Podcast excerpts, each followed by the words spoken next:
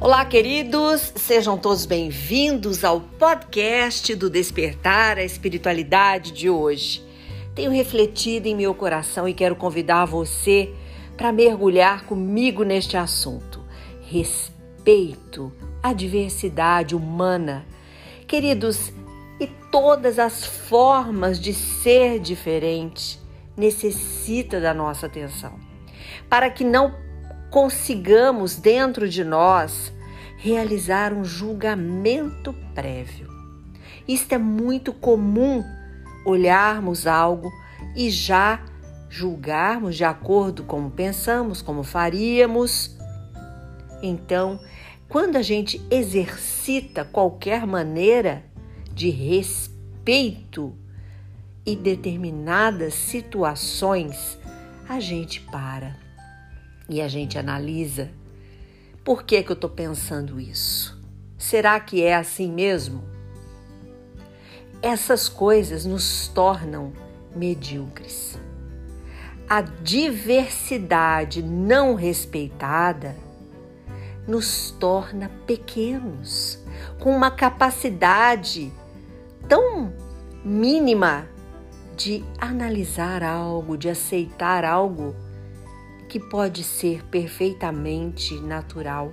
Não somos melhores do que ninguém, do que raça, do que estrangeiro, do que o gênero, do que a escolha que cada um faz para a sua vida. Mas o respeito também significa a gente não entrar na dimensão da vida alheia seja qual for o assunto, sempre que opinamos sobre alguém que está vivendo determinada situação, a gente julga com os nossos olhos pequenos, humanos, medíocres. E por que eu uso essa palavra? Porque ela é uma capacidade pequena de analisar alguma coisa. É um olhar pequeno para algo, queridos. E o nosso exercício enquanto humanos buscando despertar espiritual deve ser justamente o contrário. Ampliar os nossos olhares, o nosso olhar para determinado ponto isto necessita de muita atenção e exercício. Por isso, este convite para o respeito. E hoje eu fiz uma reflexão, tá lá no meu Instagram, sobre este assunto na visão da doutrina espírita. E ela nos diz que pede uma reflexão humana sobre o preconceito e a doutrina espírita, ela traz palavras, queridos, muito esclarecedoras para o nosso autoaperfeiçoamento. E a convivência pacífica entre os povos, as nações, nas nossas relações humanas que ampliamos, começando em casa e expandindo para o nosso redor, onde caminhamos, onde trabalhamos, onde convivemos. Enquanto espírita, graças a Deus, eu tenho aprendido a não ter preconceito com nada, com nenhuma situação e com ninguém.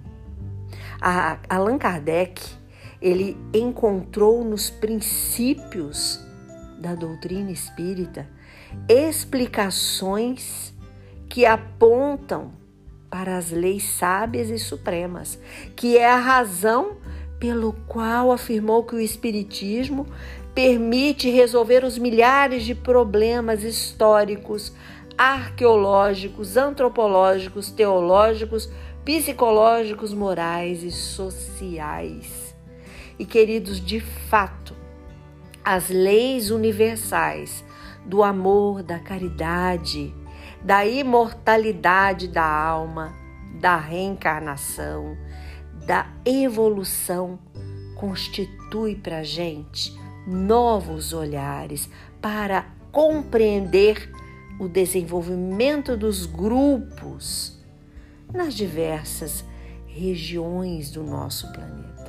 E essa compreensão das leis divinas permitiu Allan Kardec afirmar que o Espiritismo, restituindo ao espírito seu verdadeiro papel na criação, constatando a superioridade da inteligência sobre a matéria, faz com que desapareçam naturalmente todas as distinções que os homens estabelecem, conforme vantagens corporais e mundanas, sobre os quais só o orgulho é que fundou esses estúpidos preconceitos, por exemplo, da cor, do gênero. Queridos, isso não cabe mais. E com a reencarnação desaparecem os preconceitos de raças. Para o mesmo espírito, ele pode tornar a nascer rico, pobre, negro, japonês, índio, branco. Pensamos em retornar em outra situação de que estamos hoje e de que já estivemos aqui. Então, todos os argumentos invocados contra a injustiça, contra a sujeição de várias situações, subjugados né, pelo preconceito. A lógica da reencarnação nos revela que a natureza, o princípio da fraternidade universal, também nos iguala nos direitos que temos. Então, Hoje estamos assim, ontem estivemos de outra maneira, amanhã estaremos de outra maneira. Então já fomos homem, mulher, rico, pobre, negro, japonês, chinês, índio. Para que alimentarmos o preconceito? E falando também agora do espírito que tenta, espírito nós, melhorar a sua evolução. Como é que eu vou entrar na dimensão da vida do outro, do que o outro está passando, do que o outro está sofrendo, se eu não respeitar? Se eu não praticar o respeito na vida do outro, quem quer que seja, marido, esposa, filho, amigo, primo, parente, tio, pai, mãe, se eu entrar nessa dimensão com um olhar que julga, com um olhar que reprova, com um olhar que não aceita, eu já estarei desrespeitando. E o convite para nós é justamente esta evolução.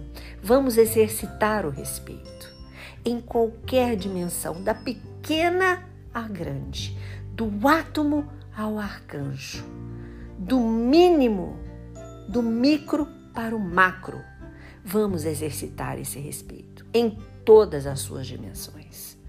No falar, no sentir, no agir, no volume da nossa voz, naquilo que iremos escutar e como iremos responder.